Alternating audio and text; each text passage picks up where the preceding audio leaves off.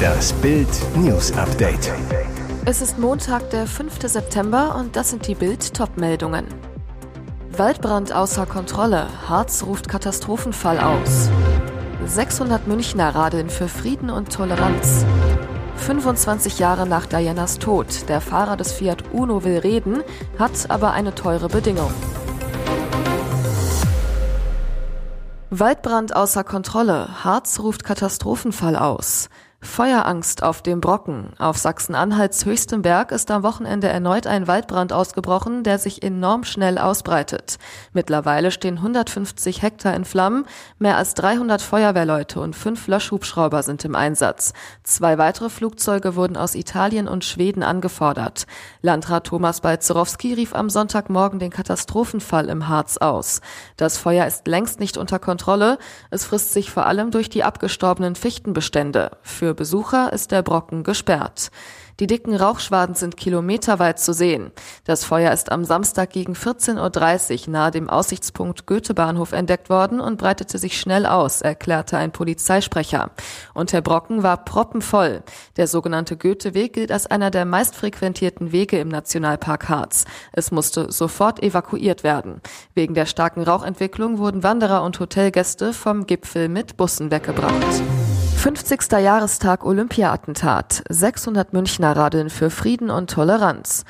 Heute vor 50 Jahren rissen palästinensische Terroristen elf israelische Sportler und einen deutschen Polizisten aus dem Leben. Bereits gestern wurde ihnen bei einer Radtour vom Olympiazentrum nach Fürstenfeldbruck gedacht.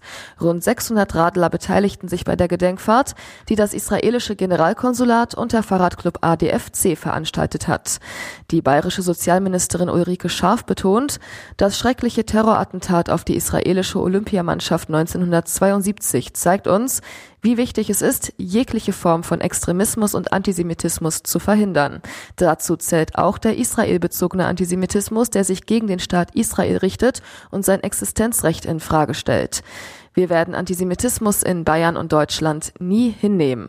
Wer unsere Demokratie und unsere Werte verachtet, muss mit entschlossener Gegenwehr aller rechnen. Auch daran sollte uns der heutige Gedenktag erinnern. 25 Jahre nach Dianas Tod. Der Fahrer des Fiat Uno will reden, hat aber eine teure Bedingung. Vor 25 Jahren starb Prinzessin Diana bei einem tragischen Autounfall in Paris.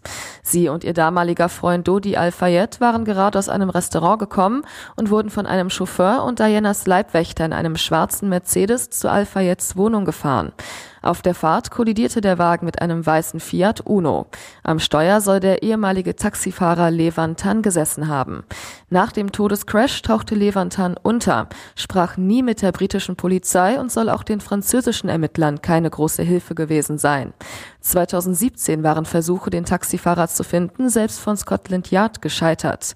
Jetzt hat Radar Online den Mann in Paris aufgespürt. Unter welcher Bedingung er mit dem US-amerikanischen Online-Portal reden würde, wenn man ihm 500.000 Euro gibt. Nach der Clanschießerei in Berlin-Gesundbrunn stellte sich am Samstag der mutmaßliche Schütze der Polizei. Eines seiner Opfer ist nach Bildinformationen ein bekannter Krimineller, der bereits Schlagzeilen machte. Der in der Nacht zu Freitag an der Punkstraße angeschossene 40-Jährige ist einer der beiden als KDW-Zwillinge bekannt gewordene Clanmitglieder Abbas O aus dem niedersächsischen Rothenburg. Das Mitglied einer kurdisch-libanesischen Großfamilie verschwand trotz der schweren Verletzungen aus dem Krankenhaus. Rückblick bei dem spektakulären Einbruch in das Berliner Luxuskaufhaus im Januar 2009 war Schmuck im Wert von rund zwei Millionen Euro erbeutet worden. An einem Handschuh fanden Ermittler damals DNA-Spuren, die zu Abbas und Hassan O führten. Das steckt hinter den Schüssen. Angestrebt werde seitens der Clanfamilien eine Konfliktlösung außerhalb der geltenden Rechtsordnung. Offenbar auch, um endgültig über das Sorgerecht für die drei gemeinsamen Kinder von Jasmin O. und dem mutmaßlichen Schützen Mutalib D. zu entscheiden. Das und Streit um die Verteilung des Erbes der verstorbenen Schwester soll Hintergrund für die Schüsse auf die Clanbrüder sein. Diese Geschichte gleicht einem Wunder. Als das Schiff des brasilianischen Fischers Romualdo Macedo Rodrigues mit Wasser verlief, rettete sich der Nichtschwimmer in eine offene Gefriertruhe.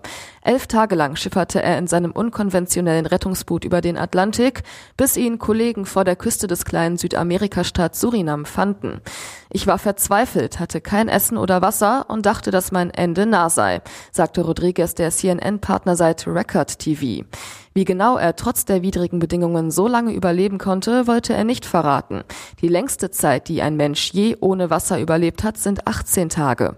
Fernab der Küste war an Paddeln nicht zu denken. Außerdem berichtete der 44-Jährige von Haien, die um die Truhe schwammen, ihn aber nicht attackierten. Vor lauter Angst traute er sich aber trotzdem nicht zu schlafen.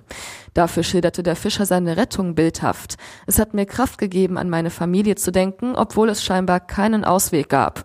Doch dann hörte ich ein Geräusch und da war ein Boot am anderen Ende der Kühltruhe. Ich riss meine Hände in die Höhe und rief um Hilfe. Und jetzt weitere wichtige Meldungen des Tages vom Bild Newsdesk. Wer hat noch nicht, wer will noch mal? Um Deutschland aus der Krise zu holen, lässt die Ampel viel Geld springen. Insgesamt 65 Milliarden Euro ist das neue Entlastungspaket schwer, das die Spitzenkoalitionäre im Kanzleramt am Wochenende in einem 22-stündigen Verhandlungsmarathon geschnürt haben. Und egal ob Baby, Rentner, Geringverdiener, Student oder Millionär, die Ampel hat sich offensichtlich vorgenommen, jeden Bürger mit staatlichen Zuschüssen zu beglücken. Top-Ökonom Clemens Füst hat allerdings Zweifel an dem Plan. Er sagte zu Bild, die Entlastung bei den Strompreisen kommt auch Haushalten mit höheren Einkommen zugute, die die Strompreise selbst tragen können. Auch die Wirtschaftsweise Veronika Grimm sieht vor allem die Strompreisbremse kritisch.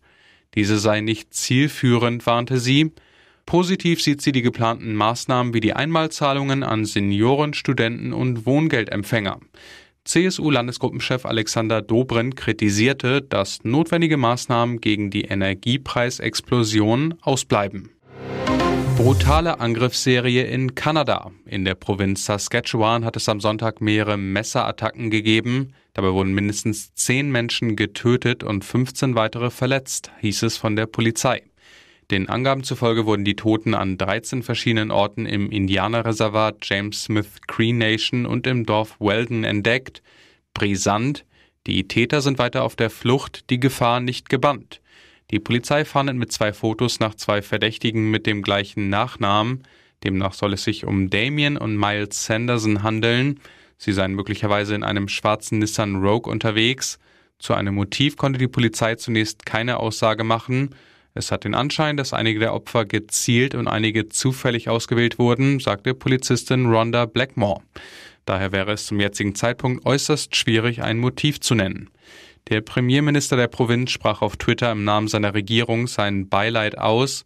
Ganz Saskatchewan trauert mit den Opfern und ihren Angehörigen, schrieb Scott Moe von der konservativen Saskatchewan-Partei. Über der Ostsee ist ein Geisterflieger mit vier Personen an Bord abgestürzt. Nach Bildinformationen handelt es sich um eine Cessna mit der Flugnummer OEFGR. Die in Österreich registrierte Maschine war im südspanischen Jerez gestartet, sollte eigentlich in Köln-Bonn landen. Doch nach dem Start meldete die Maschine Druckprobleme in der Kabine. Dann brach kurz hinter der iberischen Halbinsel der Kontakt ab. Spanische und französische Kampfjets stiegen auf, um die Lage im Privatflugzeug zu überprüfen. Doch die Piloten konnten weder im Cockpit noch in der Kabine Person ausmachen. An Bord waren aber nach Bildinformationen ein Pilot, eine Frau, ein Mann und die Tochter. Waren sie bewusstlos in der Maschine? Die Piloten eines dänischen Kampfjets wurden Zeuge, wie die Maschine gegen 19.45 Uhr vor Lettland ins Trudeln gerät und abstürzt. Für die Insassen des Flugzeugs gäbe es wohl keine Hoffnung. Luftsicherheitsexperte Hans Kjell sagte der schwedischen Nachrichtenagentur TT, Druckprobleme könnten dazu geführt haben, dass die Passagiere das Bewusstsein verloren hätten. Jahrelang recherchierte er zum organisierten Verbrechen, jetzt ist er ihm möglicherweise selbst zum Opfer gefallen. Investigativreporter Jeff German wurde am Samstag mit Stichwunden tot vor seinem Haus in der amerikanischen Glücksspielmetropole Las Vegas gefunden. Zuvor soll der Journalist eine lautstarke Auseinandersetzung mit einer anderen Person geführt haben. German hatte zwei Jahrzehnte lang über Gerichtsprozesse, Politik und das organisierte Verbrechen im US-Staat Nevada berichtet. 1997 berichtete er mit einer Kollegin als erstes über die Ermordung des Mafiosos Herbert Fat Herbie Blitzstein in Las Vegas. German ist nicht der einzige auf schockierende Weise ermordete Reporter an diesem Wochenende. Am Sonntagabend wurde der arabisch-israelische Journalist Nadal Ibaria in seinem Auto erschossen. Sonst beantwortet Julian Nagelsmann alle Fragen ausführlich und meistens gut gelaunt. Beim Thema Robert Lewandowski reagiert der Bayern-Trainer genervt. Nach dem 1 zu 0 bei Union sagte er, die Frage gibt es nur, weil ihr sie stellt. Irrtum, die Frage nach Lewandowski stellt sich, weil die Fakten dafür sprechen. Aus 56 Torchancen wurden in den letzten beiden Spielen gegen Gladbach und Union popelige zwei Treffer. Und Leroy Sané verballerte seine letzten vier Großchancen. Lewandowski erzielte in der vergangenen Saison 14 entscheidende Ausgleichs- und Führungstore. Das erledigt der Weltfußballer jetzt in Barcelona. Die Bayern im Lewandowski-Loch, Ex-Bayern-Coach Felix Magath in der Lage der Liga bei Bild TV. So ein Stürmer, der Tore für die Mannschaft garantiert hat, ist nicht so einfach zu ersetzen. Das merken die Bayern jetzt. Der Rhythmus von Lewandowski war perfekt auf die Mannschaft abgestimmt. Manet muss sich jetzt erst integrieren. Weitere spannende Nachrichten, Interviews, Live-Schalten und Hintergründe hört ihr mit Bild TV Audio. Unser Fernsehsignal gibt es als Stream zum Hören über TuneIn und die TuneIn-App auf mehr als 200 Plattformen, Smart Speakern und vernetzten Geräten.